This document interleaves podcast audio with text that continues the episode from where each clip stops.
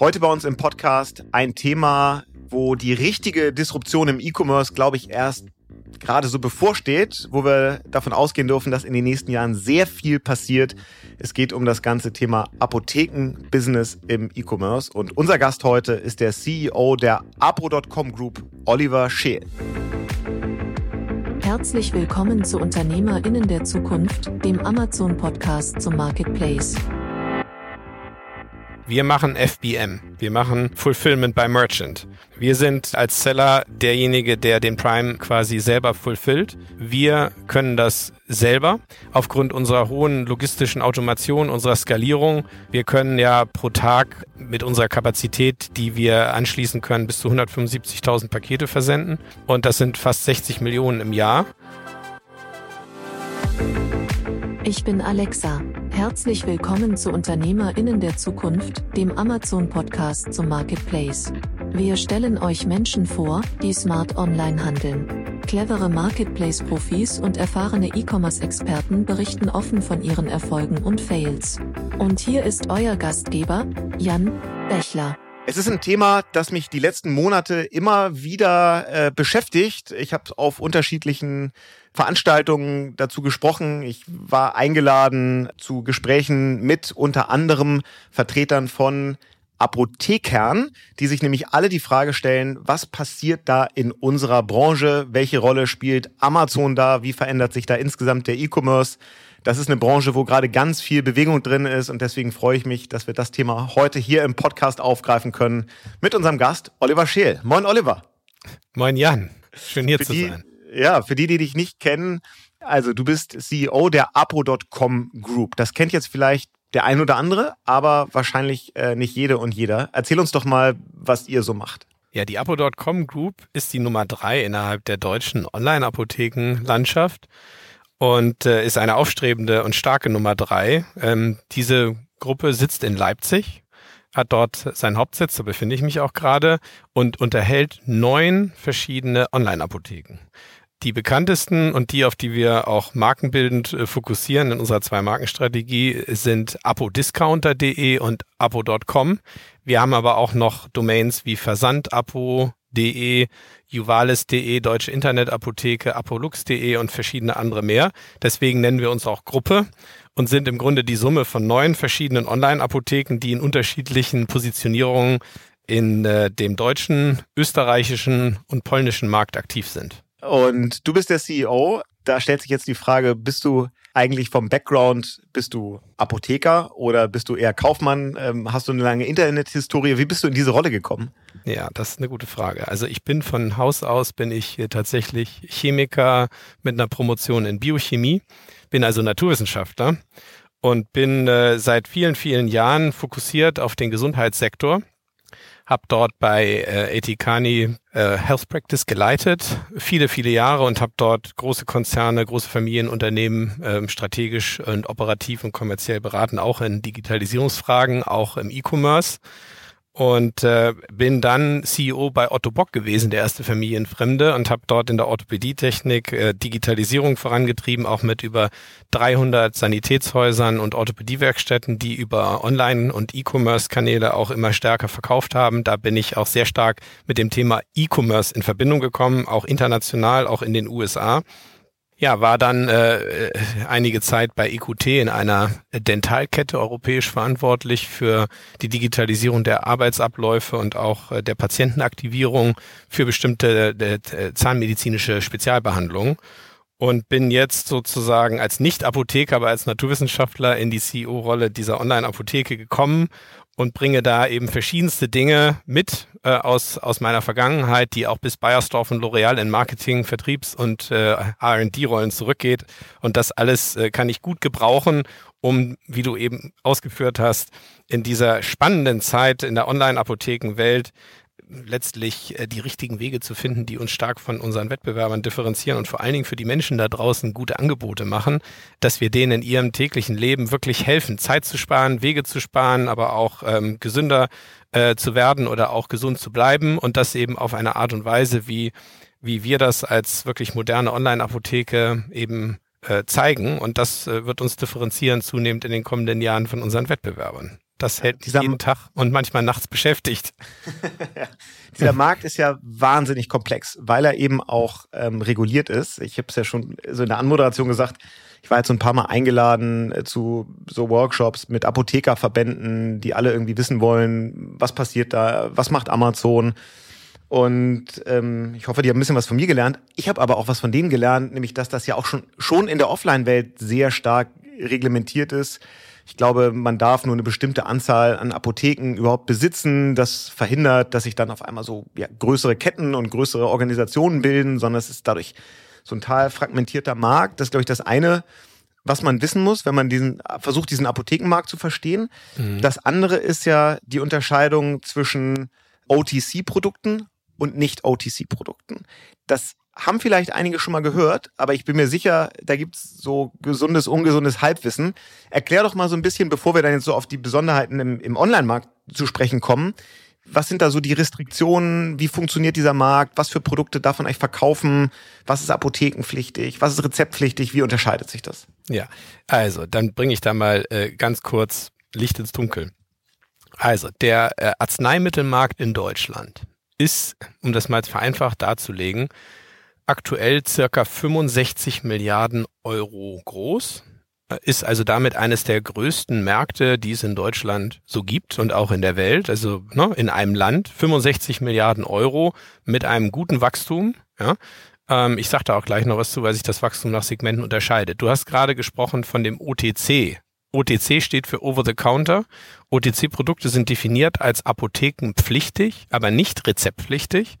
Äh, und damit sind sie eben äh, verkäuflich in einer Apotheke, sind aber Arzneimittel und unterliegen dem Arzneimittelrecht und der Gesetzgebung. Also typischerweise äh, Aspirin oder ja Aspirin kennt man da Voltaren Ibuprofen und so Ibuprofen und so genau. genau sowas sind äh, sogenannte Over-the-Counter oder OTC-Produkte. Dann gibt es noch sogenannte Freiwahlprodukte, so nennen wir die in Deutschland in der Szene. Das sind frei verkäufliche ähm, äh, Produkte, die nicht apothekenpflichtig sind, die aber trotzdem in der Apotheke verkauft werden.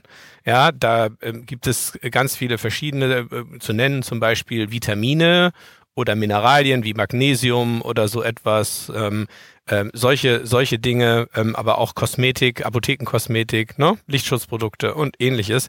Das sind alles frei verkäufliche Produkte, Freiwahl, sagt man. Die kann man in der Apotheke kaufen, könnte man theoretisch auch woanders, aber ähm, praktisch geht es manchmal nicht, weil Hersteller da auch Selektivverträge machen und nur versuchen, auch in der Apotheke zu bleiben. So, und dann gibt es noch das größte Segment, das ist das rezeptpflichtige Segment, also das sogenannte RX-Segment. Ähm, und dort ähm, äh, geht es ja äh, nur mit Verschreibung vom Arzt, mit Rezept. Und dann geht man in die Apotheke oder eben zur Online-Apotheke und löst das Rezept ein und bekommt sein verschreibungspflichtiges Arzneimittel. Die Summe aus OTC, Freiwahl und RX, diese drei, ja, sind nur drei, ähm, der Markt OTC plus ähm, dieser Freiwahlprodukte ist etwa 10 Milliarden Euro groß in Deutschland und der RX-Markt, der verschreibungspflichtige 55 Milliarden groß, macht die 65 Milliarden in Summe. Ähm, das äh, Marktsegment RX, verschreibungspflichtig, wächst so mit 6% im Wert und das äh, Freiwahl- und OTC-Segment oder die beiden zusammen wachsen so circa 3-4% pro Jahr im Wert. So, damit äh, wächst der Markt in Summe sehr interessant und wird bald die 70 Milliarden durchbrechen. Damit ist dieser Markt eine unfassbar attraktive Größe für alle möglichen Spiele aus im Grunde auch aller Welt und damit auch für Amazon natürlich sehr interessant. Nun ist es aber so, dass man im Grunde ohne eine Apotheke zu betreiben, man keine OTC-Produkte und auch keine RX-Produkte verkaufen darf oder abgeben darf. Äh, Freiwahlprodukte hingegen schon. Dort gibt's aber Handelsrestriktionen äh, äh, aus, aus Sicht der Hersteller ähm, mit den entsprechenden Produkten. Will ich jetzt keine Werbung machen für Hersteller, aber an der Stelle gibt's so ein paar, die das eben auf die Apotheke selektiv auch begrenzen. So, damit ähm, ist jetzt zu einem Beispiel ein Amazon, ne, um die Frage auch direkt zu beantworten, im Grunde in der Lage, ähm, Freiwahlprodukte auch ganz normal als Amazon über seinen Marktplatz selber zu verkaufen, ohne einen Geschäftspartner ähm, allerdings nicht apothekenpflichtige oder rezeptpflichtige Ware, also OTC und ähm, RX-Produkte darf Amazon heute nicht verkaufen in Deutschland, direkt ohne Partner oder ohne selber Apotheke zu sein. Und das ist Amazon nicht zurzeit. Aber Apotheker oder Apotheken dürfen den Marketplace nutzen, um diese Produkte zu vertreiben. Ähm, das ist richtig. Bei Amazon kann man heute OTC-Produkte kaufen, aber rezeptpflichtige Produkte werden dort meines Wissens bis heute nicht angeboten und es gibt dort keine Apothekenkonstruktion und kein Angebot seitens Amazon.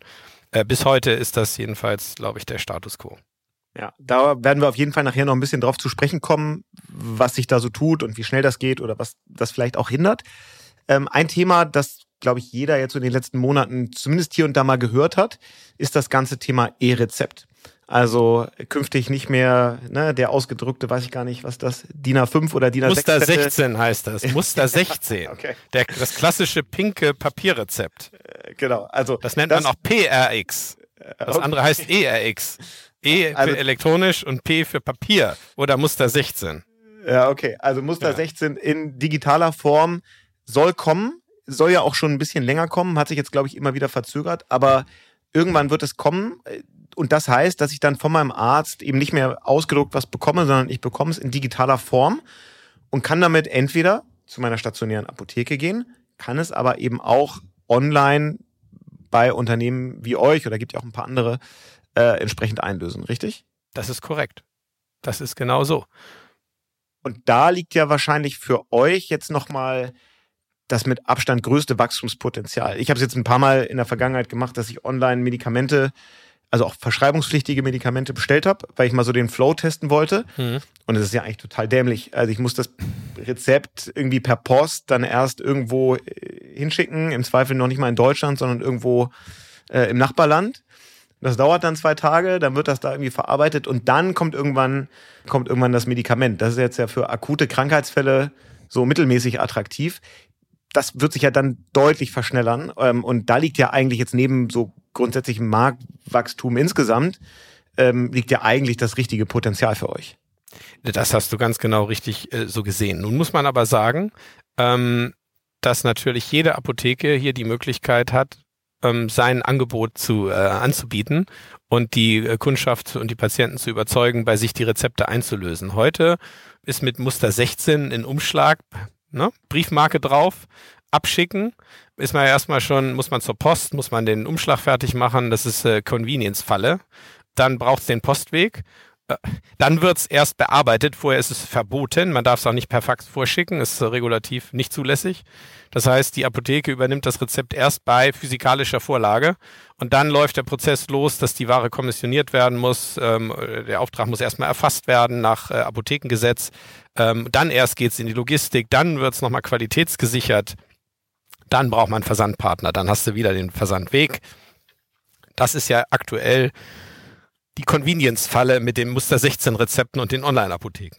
Trotzdem äh, ist es ja so, dass eine ganze Weile lang die Apotheken, die Online-Apotheken, Rabatte geben durften auf die Rezepte und dann war das auf jeden Fall ein Grund, auch bei Online-Apotheken Rezepte einzulösen. Und äh, es gibt natürlich hier noch eine ganz stark wichtige Differenzierung, die ich hier mit einbringen möchte. Äh, es gibt in Deutschland im Jahr circa so 500 Millionen, manche sagen auch 600 also auf jeden Fall sehr viele Rezepte. Das sind also über 125 Millionen pro Quartal, die im Grunde äh, an alle Menschen in Deutschland im Prinzip ausgestellt werden, ähm, so wie sie die brauchen. Und äh, von diesen Rezepten ist vom Rezeptwert 80 Prozent, ähm, auch von der Anzahl, das ist etwa, sag mal, jetzt mal ganz grob gerastert, ja, als, als, als, äh, sag mal, Regel mit chronisch Erkrankten. Das heißt, äh, chronisch Erkrankte äh, sind ja so definiert, dass sie eben an einer Krankheit leiden, die, die längerfristig anhält, vielleicht sogar ein Leben lang und die eben ständig behandelt werden muss, auch mit einer regelmäßigen medikamentösen Therapie in aller Regel. Und diese wird ja oft in der Regel durch den, durch den Hausarzt oder Facharzt quartärlich neu sozusagen, indem man sich dort vorstellt, wieder erneuert und dann muss man dann zur Apotheke und sich immer wieder dann seine Medikamente äh, besorgen. Da kann also die Online-Apotheke auch auf dem Papierweg heute schon einen, einen Vorteil anbieten, der allerdings natürlich auch viel größer wird. Äh, die Akutmedizin, ne? wenn jemand irgendwie einen Unfall hatte oder eine akute Erkrankung mit Schmerzen und sofort diese Medikation benötigt, sofort, ist natürlich dieser Weg, den ich gerade beschrieben habe, über die Online-Apotheke im Grunde kein Weg. Der scheidet aus.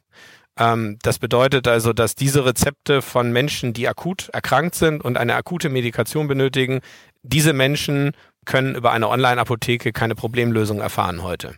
Ehrlicherweise ändert sich das mit dem E-Rezept dann auch nicht. Ja. Äh, das wird so bleiben. Das heißt also, ich als Chef einer Online-Apotheke oder der Nummer drei in Deutschland mit Apodiscounter und Apo.com bin natürlich vollkommen klar darüber, dass wir für die akutenmedizinische Versorgung als Online-Apotheke nicht wirklich sinnvoll aus eigener Kraft ein Angebot geben können und auch nicht werden. Und das umgekehrt heißt es aber, diese chronischen Erkrankten, die ja in der Mehrheit sind, was die Rezeptanzahl angeht in Deutschland und auch den Rezeptwert, für die, die mit planbarer medikamentöser Versorgung sozusagen ähm, daherkommen, ist eine Online-Apotheke schon heute und viel mehr, noch wenn das E-Rezept kommt, ein Riesenvorteil, weil man dann Wege und Zeit spart, zum Arzt zu gehen, in die Apotheke zu gehen und das eben zuverlässig in guter Qualität dann, wenn man es haben will, nach Hause bekommt oder wo immer man das hinhaben will.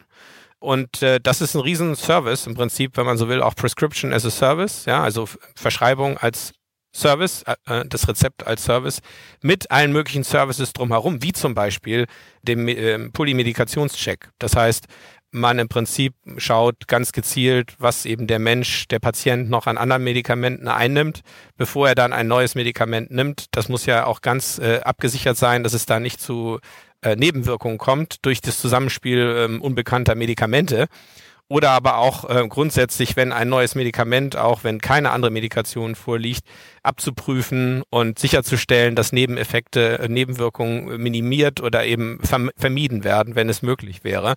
Dort im Prinzip über Online-Konsultationen auch im telepharmazeutischen Setup, also mit einer Videopharmazeutischen Konsultation, solche Gespräche von Apotheker zu Patient auch über eine Videokonsultation, wo man eine Sprechstunde mit einem Apotheker oder einer Apothekerin buchen kann, wird bald normaler Stand der Technik sein. Es wird dazu auch, sagen wir, botbasierte äh, Voranalysen geben können mit den Menschen. Das alles ähm, gibt es heute in der Form so noch nicht skaliert. Alles, alles das wird kommen und den Menschen im Alltag Wege und Zeit sparen und die Arzneimittelsicherheit und auch die Therapiesicherheit äh, erhöhen. Und das ist etwas, wo auch Online-Apotheken erheblichen Mehrwert äh, beitragen werden. Und das ist die Chance und das E-Rezept. Ich hatte ja vorhin auch gesagt, dass der rezeptpflichtige Markt von den 65 Milliarden 55 Milliarden heute circa einnimmt. Das heißt, der größte Teil, deswegen ist es ja auch so interessant, das größte Marktvolumen ist das Rezeptgeschäft. Dieses Rezeptgeschäft läuft heute circa äh, in einer Quote von 98 äh, Prozent äh, bei Vorortapotheken.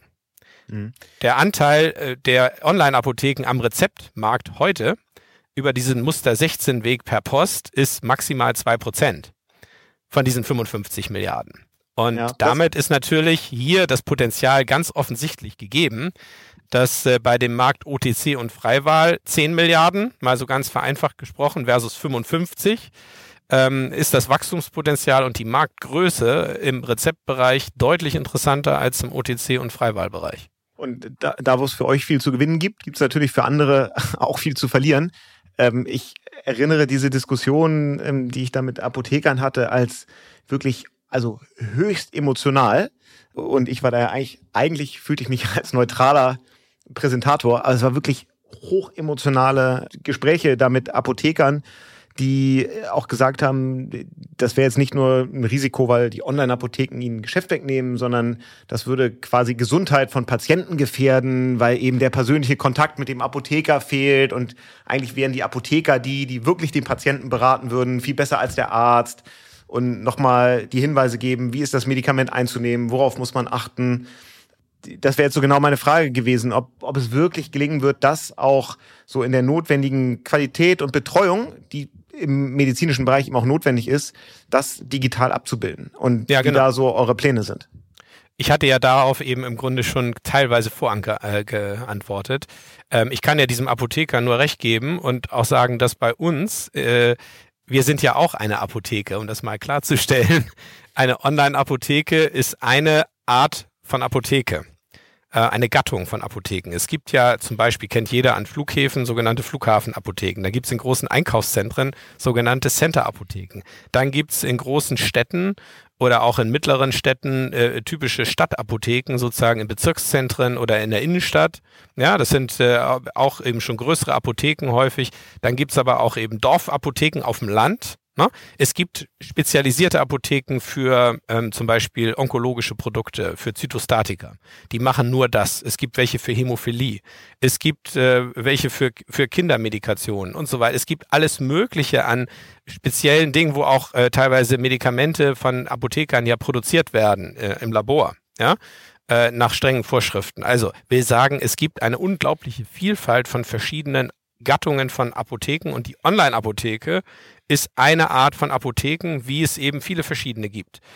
Bei uns arbeiten Apotheker und PTAs, genauso wie in jeder anderen dieser Apotheken, die unterschiedliche Dinge allerdings dann auch besonders gut machen können müssen. Und äh, was, glaube ich, ein großes Missverständnis ist, ist, dass eine Online-Apotheke keine Beratung durchführen kann. Ich würde sogar sagen, ganz im Gegenteil. Eine Online-Apotheke kann sogar eine deutlich bessere Beratung durchführen für chronisch Erkrankte, weil wir eben viel mehr Apotheker beschäftigen können und auch über unsere Skalierung, weil wir ein Unternehmen sind, was mehrere hundert Millionen Euro Umsatz macht. Wir haben viele hundert Mitarbeiterinnen und Mitarbeiter und auch viele, viele Apothekerinnen und Apotheker und PTAs. Das geballte Wissen von Datenbanken, von Data Science, was wir uns quasi alles hinstellen, kann sich ein Apotheker äh, äh, auch am Flughafen, in, im Center oder in der großen Stadt, in dem Bezirkszentrum in der Innenstadt nicht leisten ist einfach nicht machbar. Und diese Videoplattform, von denen ich gesprochen habe, und die Besetzung Tag und Nacht, eine Online-Apotheke schließt im Grunde nie. Die hat immer auf, ist für die Menschen immer da.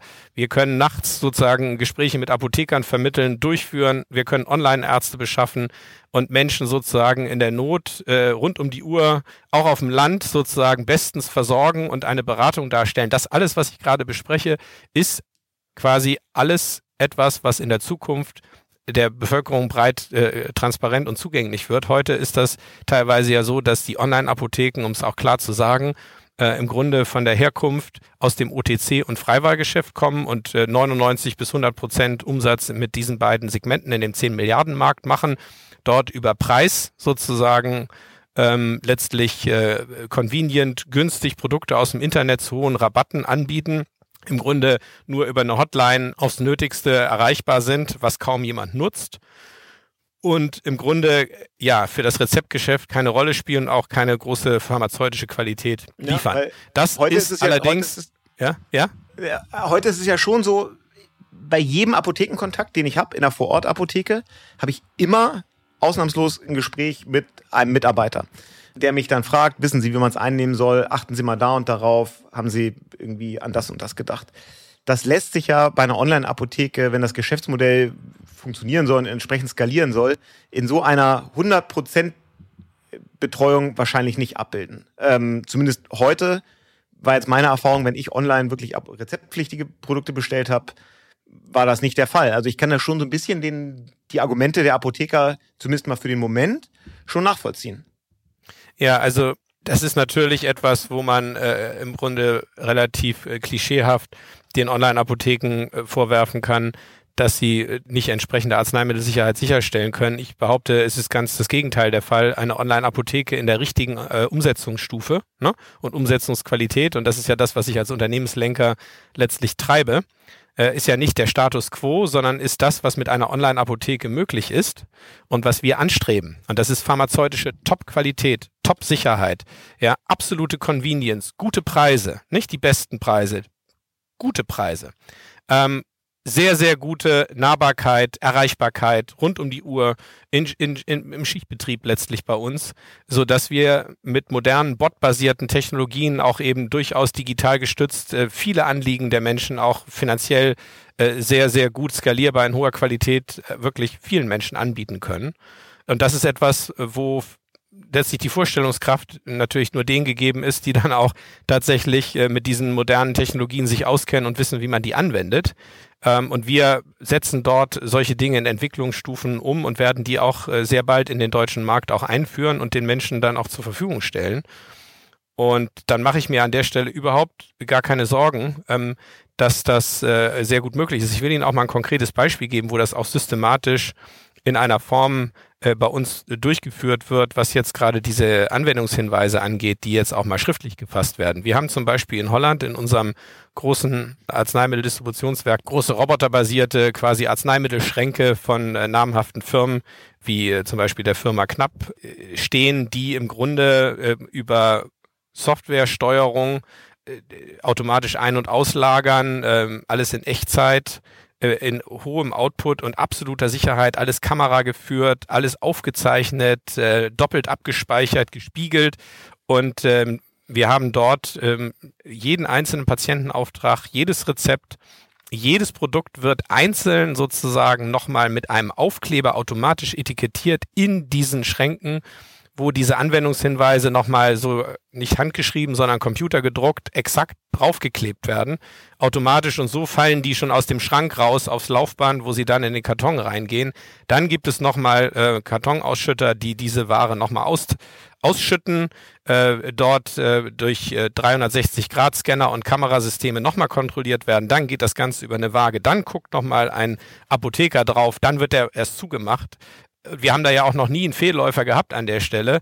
Äh, das ist eine Arzneimittelsicherheit, die kann kein Apotheker wirklich ganz sicher vor Ort in seiner Apotheke so in der Form sicherstellen. Das können wir mit hunderttausenden Paketen am Tag äh, können wir das abwickeln sozusagen. Und das ist eine tolle Sache, dass Arzneimittelsicherheit in Skalierung dargestellt werden kann zu geringsten Kosten, ist für das Gesundheitswesen auch ein Riesenkostenvorteil und ein Gewinn für die Menschen, was Arzneimittelsicherheit und Beratungsqualität angeht. Okay wenn euer Plan jetzt aufgeht und sich jetzt der, ein relevanter Teil von dem ganzen ähm, rezeptpflichtigen äh, Geschäft ins Internet verlagert zu Anbietern wie euch, dann geht das ja irgendwo weg. Bei den stationären Apotheken eben. Birgt das nicht die Gefahr, dass für die Akutversorgung, also ich brauche jetzt oder in einer Stunde ein Medikament, ähm, einfach die Apothekendichte deutlich zurückgeht und für jeden Einzelnen der Weg zum Medikament schwieriger wird? Oder und daran anschließend, was glaubst du eigentlich, was für Unternehmen wie euch oder, oder Wettbewerber möglich sein wird zukünftig an ähm, so Liefergeschwindigkeiten? Also erstmal zur Frage eins. Ähm, die Arzneimittelversorgung in Deutschland ohne Online-Apotheken wird schwierig zu gewährleisten sein in Zukunft, weil das Apothekensterben der Apotheken vor Ort hat mit Online-Apothekenwachstum gar nichts zu tun.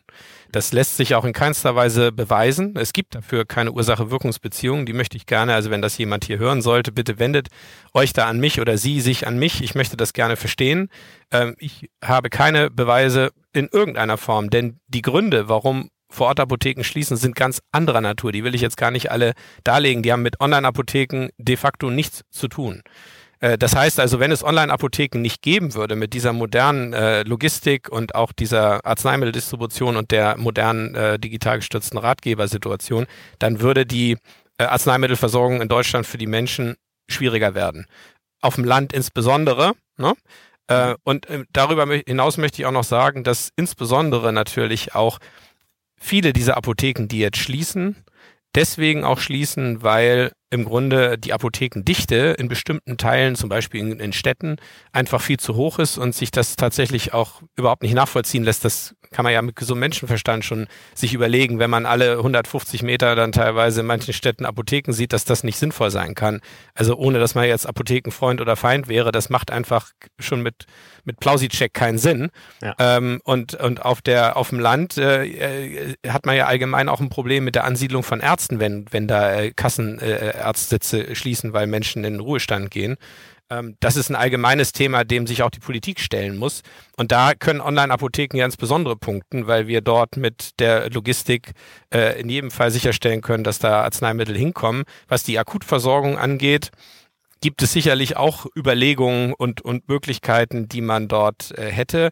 Äh, es gäbe ja auch die Möglichkeit, ne, dass sich auch die Gesetzgeber mal überlegen, ob dieses äh, mehr Besitzverbot äh, sozusagen irgendwann mal aufgehoben wird und auch in Deutschland ein sogenanntes Omni-Channel-Modell äh, einer Apotheke, so wie es in Schweden und in vielen anderen Ländern Europas, auch in UK und so weiter üblich ist, wo eben ein Apothekenanbieter eben auch ähm, Vorortapotheken plus Online-Apotheke und Großhandel und verschiedene Dinge anbieten kann aus einer Hand, dann könnte nämlich auch eine Apothekenkette sicherstellen, dass sozusagen die äh, optimalen Synergien zwischen Online Distribution und, und Vor-Ort-Präsenz sozusagen bestmöglich für die Menschen da draußen interpretiert werden.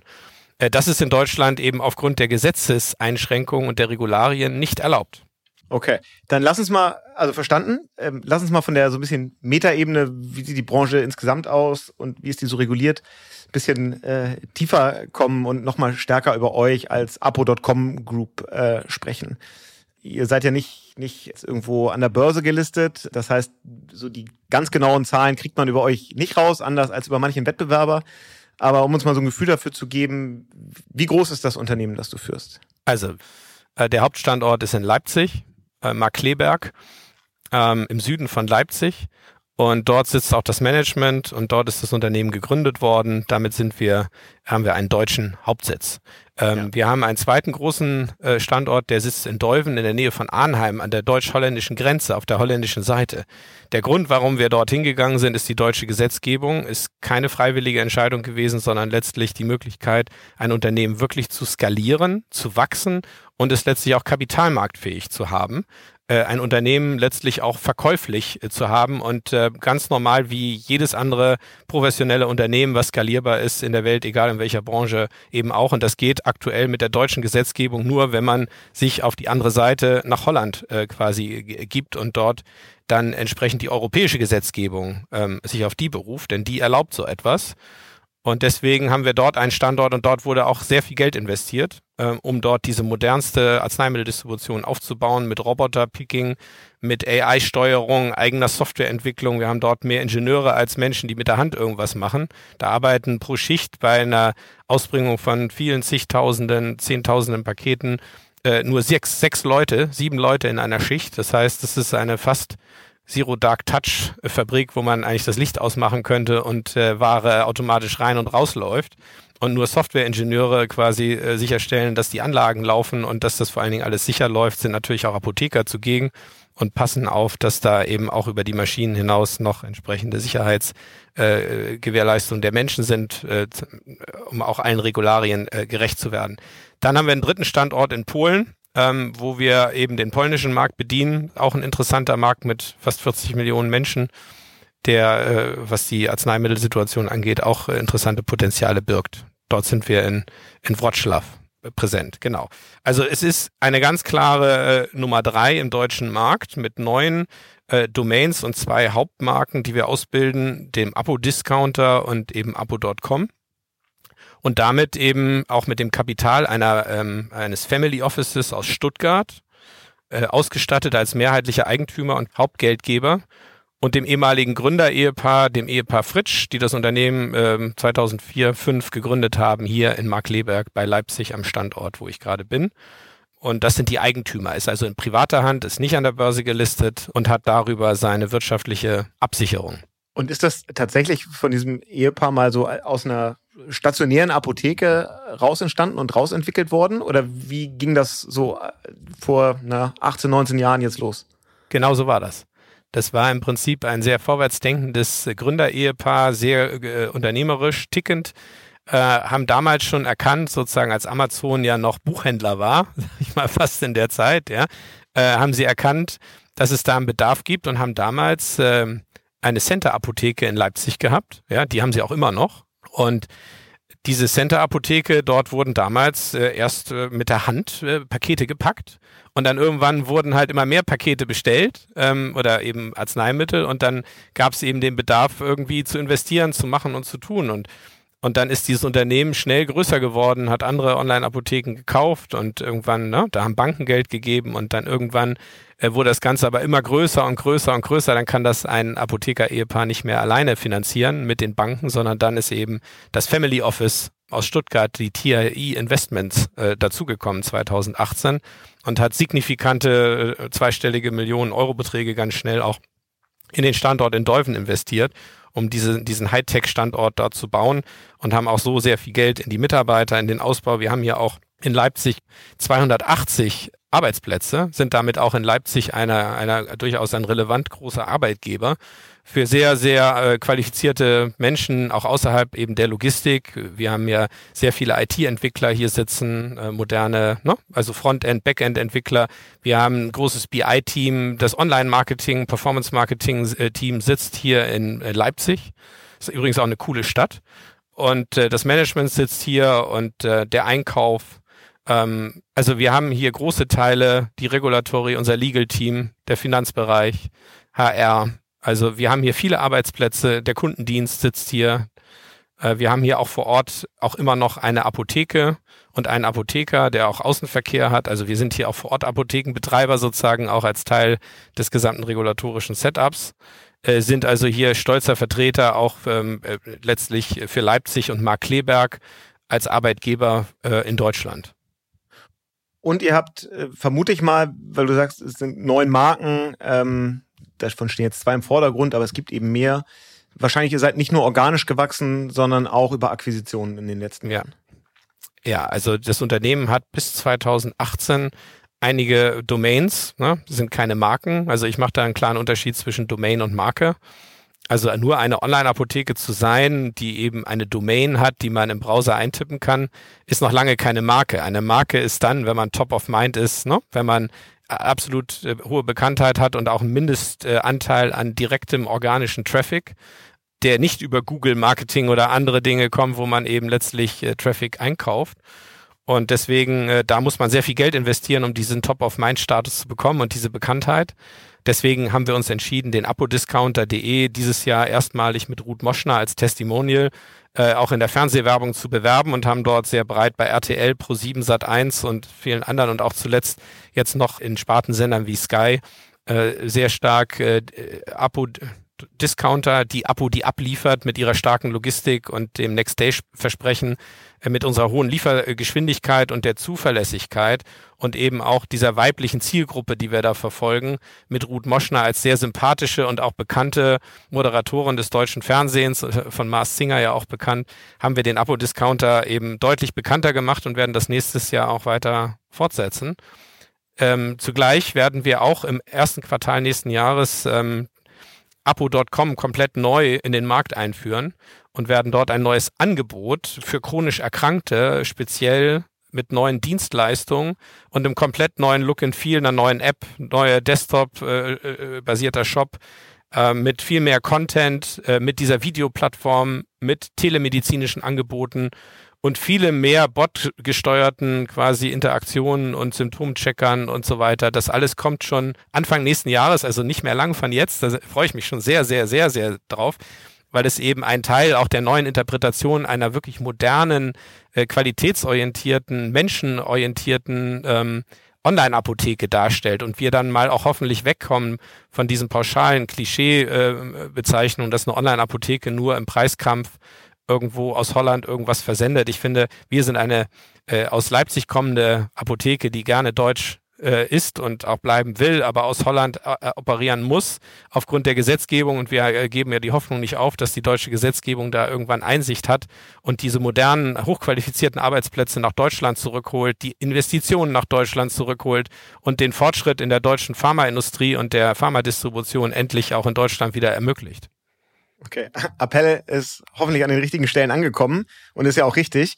Jetzt hast du gesagt, ihr wollt so die Marke nach vorne stellen. Und trotzdem wissen wir, ähm, ihr verkauft auch relevant über Amazon, wo man jetzt ja sagen würde, da steht in der Regel eher die Marke des Produkts und nicht die Marke des Verkäufers äh, im Vordergrund. Und wahrscheinlich, wäre jetzt meine These, geht es dann doch eher über den Preis. Also ich, ich sehe das, ne, wir arbeiten für einige äh, große Pharmaunternehmen, Bayer ist so einer, für die wir eben das Amazon-Geschäft steuern, obwohl die selber da ja gar nicht verkaufen, die aber zumindest sicherstellen wollen, dass ihre Produkte da bestmöglich präsentiert werden mit allem, was man sich da so wünscht, dass es dann auch, auch brand-safe ist. Und am Ende kommt aber ihr oder, oder andere Apotheker, die die Produkte dann verkaufen.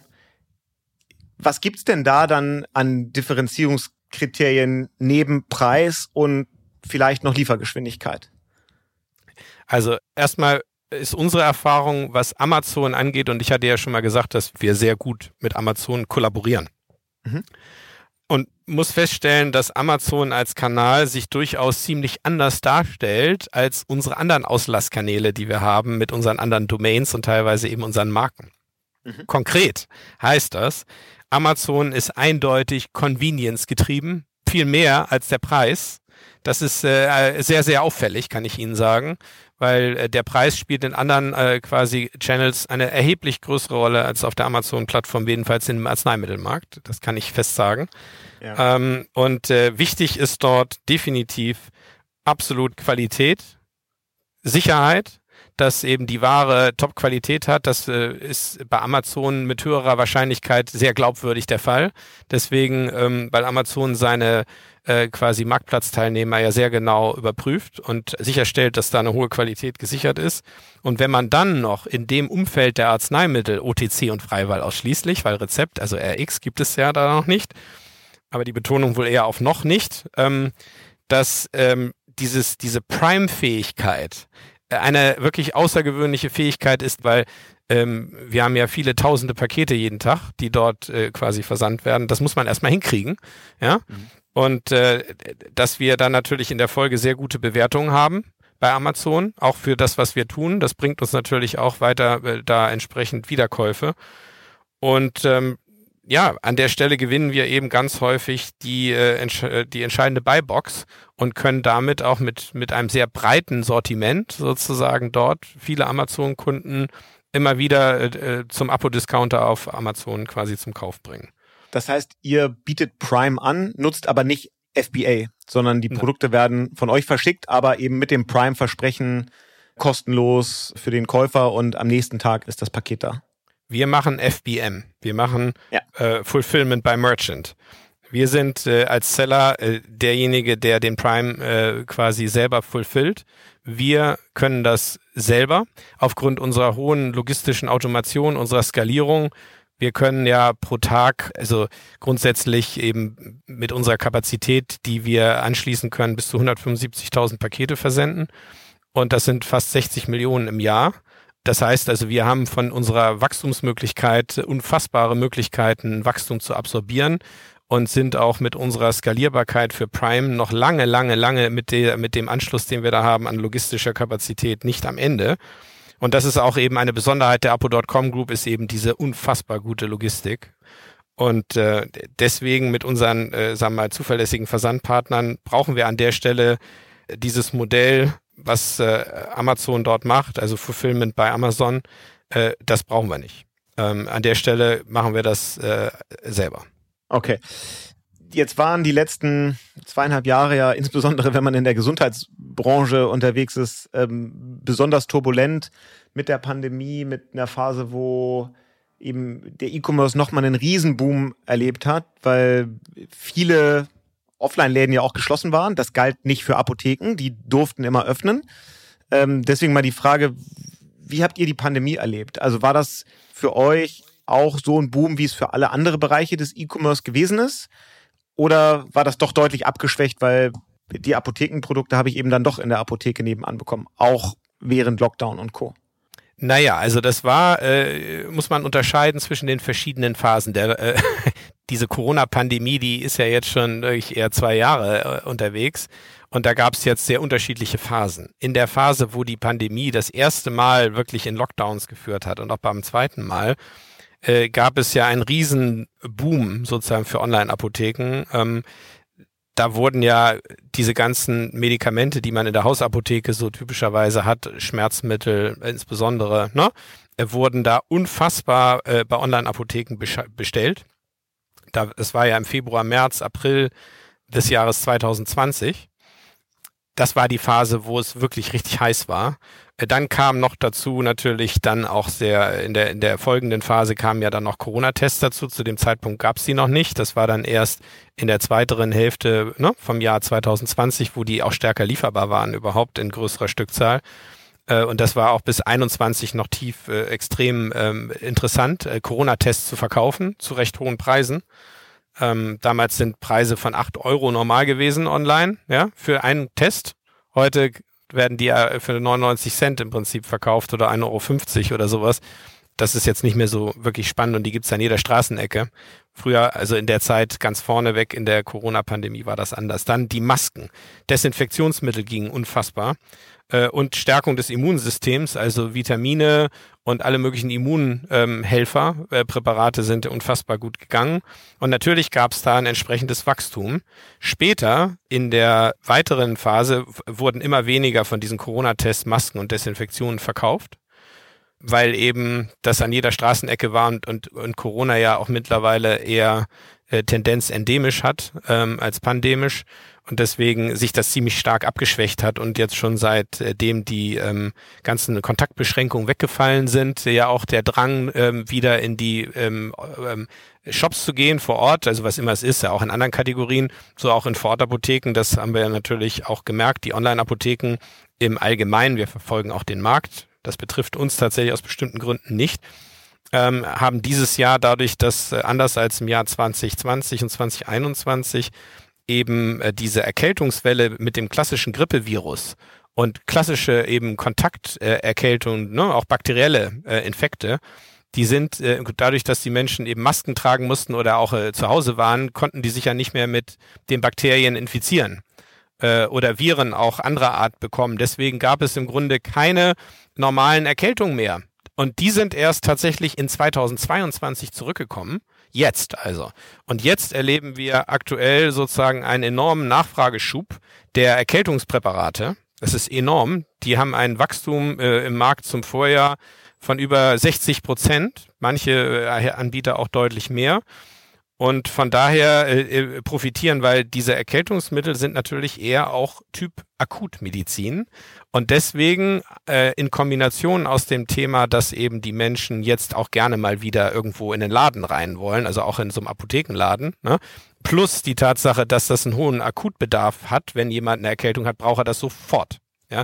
geht er in die Apotheke und kauft das. Deswegen sind Vorortapotheken im Jahr 2022 äh, wieder deutlich im Wachstum tatsächlich auch stärker als der Versandhandel. Ähm, und das ist getrieben durch diesen enormen Schub durch die Erkältungsmittel, während die ganzen Corona-Artikel nicht mehr nachgefragt werden. Ne? Äh, kann man so sagen, jetzt mal wirklich, um es mal auch äh, ganz klar anzuzeigen. Und deswegen haben sich die Märkte und der Markt über diese zwei Jahre Corona wirklich sehr, sehr unterschiedlich entwickelt. Immer so halbjahresmäßig äh, ist es in eine neue Episode gegangen. Und man muss sich ständig neu einstellen mit den Waren, die man anbietet, den Preispunkten, den Beständen und so weiter, sind sehr viele Risiken. Also das ist das, was jetzt für uns dabei sozusagen rausgekommen ist. Ein Stück weit wir, äh, das möchte ich noch sagen, speziell als Apo.com Group wachsen dieses Jahr stärker als in den Jahren zuvor sogar weil wir eben durch unsere äh, Markeninitiative und den Apo-Discounter äh, den Apo-Discounter so stark ins Wachstum gebracht haben und auch die ein oder andere Domain, die wir betreiben, in, äh, in dem Google SEA-Modus sozusagen oder auch Google Shopping äh, haben wir mit Apolux und mit Versand-Apo riesige Erfolge dieses Jahr. Wir wachsen in Summe als Unternehmung über das ganze Jahr deutlich über 30 Prozent zum Vorjahr. Also signifikant. Und die letzten sechs, sieben Monate haben wir ein Wachstum von über 50 Prozent. Und das ist außergewöhnlich, weil der Versandhandels-Online-Markt äh, sozusagen der Apotheken aktuell in diesem Jahr so höchstens zwei, drei Prozent Wachstum zeigt. Ähm, und deswegen sind wir die schnellst wachsende deutsche Online-Apotheke aktuell in 2022. Das wird sich dieses Jahr auch nicht mehr ändern. Und wir streben auch nicht an, das nächstes Jahr äh, anders zu machen. Wir wollen eben mit unserem Launch der Apo.com, diesem neuen Chroniker-Angebot und dem kompletten Neulaunch dieses dieser App und dieses Angebots mit den chronisch äh, erkrankten äh, Dienstleistungen moderner Art und der Videokonsultationsplattform und den Sprechstunden wollen wir nächstes Jahr das Wachstum ungebremst weiter fortsetzen und den Angriff auf die beiden führenden Online-Apotheken in Deutschland fortsetzen. Wie genau guckt ihr euch denn an, was äh, Amazon in dem Bereich macht? Also im Ausland gibt's ja schon so ein paar Beispiele. In den USA hat Amazon ja da schon Akquisitionen gemacht, glaube ich, mit PillPack hieß ähm, die Firma, die sie damals gekauft haben. Da gibt's schon ein Angebot Amazon Pharmacy. Ich glaube, Indien ist so ein Markt, wo Amazon schon aktiv ist, wenn ich es richtig erinnere. Ähm, und so groß wie der Markt ist, es ist ja geradezu offensichtlich, dass, dass das ein Ziel sein muss für Amazon, in diesen Markt auch reinzugehen und da selber, selber auch Anbieter werden zu können äh, von OTC-Produkten, aber im Zweifel perspektivisch auch von verschreibungspflichtigen Produkten. Ist das nicht ein riesengroßes Risiko für euch? Also aus unserer Sicht ähm, äh, gehe ich auch davon aus, dass Amazon ähm, in den Markt an irgendeiner Stelle sozusagen äh, auf irgendeine noch zu findende Art und Weise einsteigen wird. Und ähm, äh, das ist gar keine Frage. Ähm, wir sind als Apo.com Group mit unserer enormen Kapazität, die wir haben, eben in der Lage, diese Volumina bei Amazon, sag ich mal, äh, relativ simpel neben dem Hauptgeschäft abzubilden. Äh, wir ähm, können bei Amazon sozusagen, was die Preisfindung angeht, deutlich ähm, äh, finanziell vernünftiger agieren. Wir, wir haben die Logistikkapazität, wir haben die pharmazeutische Sicherheit, wir arbeiten mit denen wunderbar zusammen. Ich sehe an der Stelle nicht, dass Amazon jetzt für uns, was das Kundenportfolio angeht, weil wir diese Kunden ja nicht besitzen, das sind ja Amazon-Kunden, dass das für uns strategisch eine Gefahr ist. Ähm, das sehe ich keineswegs so, weil Amazon wird den Marktplatz ja, auch wenn sie eine eigene Apotheke betreiben würden oder eben spezielles Angebot ähm, da geben, da komme ich gleich nochmal zu, äh, andere Marktteilnehmer sehr unwahrscheinlich komplett abschalten. Und ähm, Deswegen stehen wir auf dem Standpunkt, Wettbewerb belebt das Geschäft und ähm, lieber enger dran sein an Amazon, um dann gegebenenfalls vielleicht auch einer der Partner von denen zu werden für die Zukunft beim Arzneimittelbereich RX.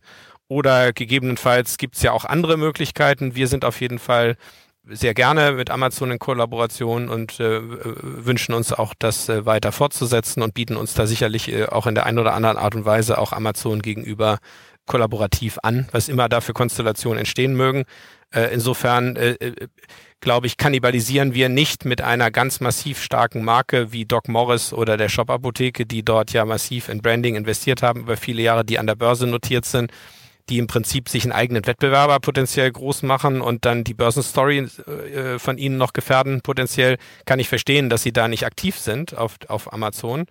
Wir hingegen mit unserer äh, privaten Struktur, mit unserer Logistik und so weiter, mir erscheint das als sehr äh, angemessen und ähm, richtig, dieses Geschäft mit Amazon weiterzuentwickeln. Und wir äh, äh, sind davon überzeugt, dass das der richtige Weg ist. Und wenn wir jetzt nochmal gucken, es gibt ja noch so eine andere Art von Wettbewerber, wahrscheinlich nicht, nicht ganz so potent äh, wie Amazon, aber trotzdem ganz spannend zu sehen, äh, so der, der Trend der Quick-Commerce-Anbieter, was mal irgendwie angefangen hat mit Sixpack Bier und irgendwie eine Tüte Chips äh, über Gorillas, Flink, Getir, wie sie alle heißen. Das Modell, das war ja jetzt auch nur eine Frage, wie lange es dauert, ähm, aber es war klar, dass es passieren würde, dass das eben auch auf den Apothekenmarkt übergreift. Gibt ja so zwei, drei Anbieter. Made ist einer, ähm, den ich kenne, die im Grunde anbieten, wir stellen dir jetzt hier den Fahrradkurier zur Verfügung, der aus der Apotheke ums Eck dir dann die Sachen nach Hause bringt so ein bisschen erinnert mich das an meinen Schülerjob. Ich habe das hm. gefühlt, habe ich schon mit, mit 15 Jahren für die Apotheke hier in Hamburg bei mir zu Hause ums Eck irgendwie Medikamente nach Hause gebracht.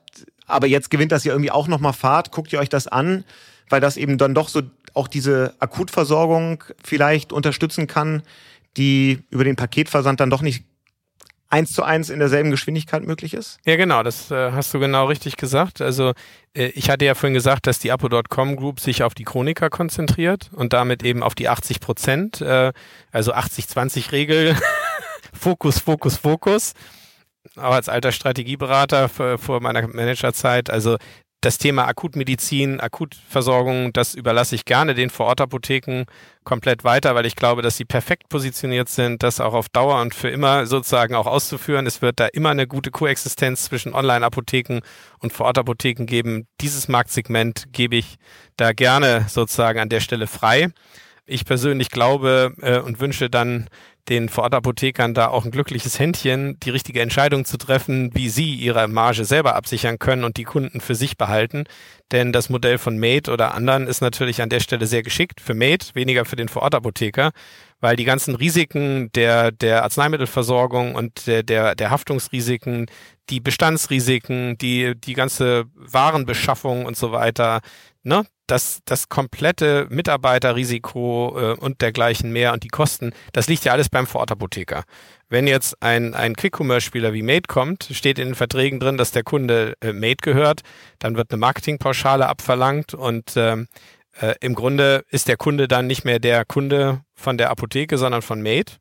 Und dafür muss man dann noch Geld abgeben von seiner wertvollen, ohnehin knappen Marge. Äh, und dann hat man den Kunden gar nicht mehr fest bei sich unter Kontrolle, sondern der bestellt ja dann über die App bei Mate. Äh, das muss man natürlich auch äh, als Vorortapotheker, wenn man da Richtung Online-Apotheken guckt, da würde ich ja sagen, da muss man aber aufpassen, ob das nicht ein trojanisches Pferd ist, wie man sich quasi die Kunden abnehmen lässt.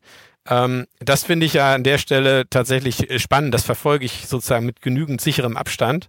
Äh, ich denke mir immer, die Vorortapotheken hatten doch immer schon, viele jedenfalls, auch Botendienste, wie sie auf der letzten Meile, wenn der, wenn die Ware nicht da war, äh, vom Großhandel dann irgendwann die Ware später kam, die Ware an die Haustür gebracht haben über einen Botenservice. Da gibt es ja viele Unternehmen, auch kleinere, äh, äh, auch Schüler oder Studenten, die sie teilweise da auch beschäftigen.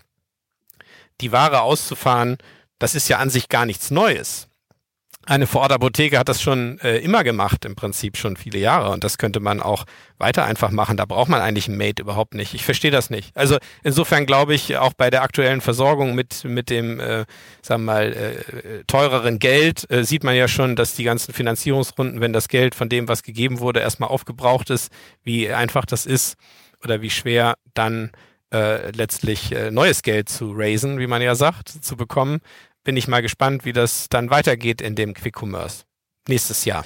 Na gut, also äh, auch das werden wir uns werden wir uns weiter angucken. Da ist auf jeden Fall viel Bewegung drin. Ich glaube, es ist einer äh, der längsten Podcasts-Folgen geworden, die wir hier ähm, bei Unternehmer in der Zukunft hatten.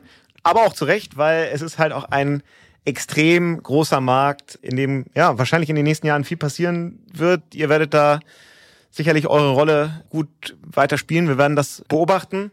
Ich würde sehr sicher davon ausgehen, dass wir das Thema Apotheken auch in diesem Podcast nochmal noch mal behandeln. Äh, mal gucken, was da so bei Amazon passiert. Das waren auf jeden Fall super Insights in einen Markt, der sich gerade ganz stark verändert. Von daher danke, dass du das so offen geteilt hast. Danke fürs Dabeisein und schöne ja. Grüße nach Leipzig. Ja, danke, Jan. Das hat mir sehr viel Spaß gemacht. Und ich hoffe, dass das zahlreich äh, angehört wird. Denn spannend ist in der Tat dieser Markt und diese Insights gibt es ja woanders nicht. Insofern spricht das ja für euren Podcast. Danke dir, Oliver, und schöne Grüße. Ciao, ciao. Ja, ciao. Das war UnternehmerInnen der Zukunft, der Amazon-Podcast zum Marketplace. Weitere Informationen zum Podcast und unseren Gästen findet ihr auf www.amazon.de/podcast. Bis zum nächsten Mal.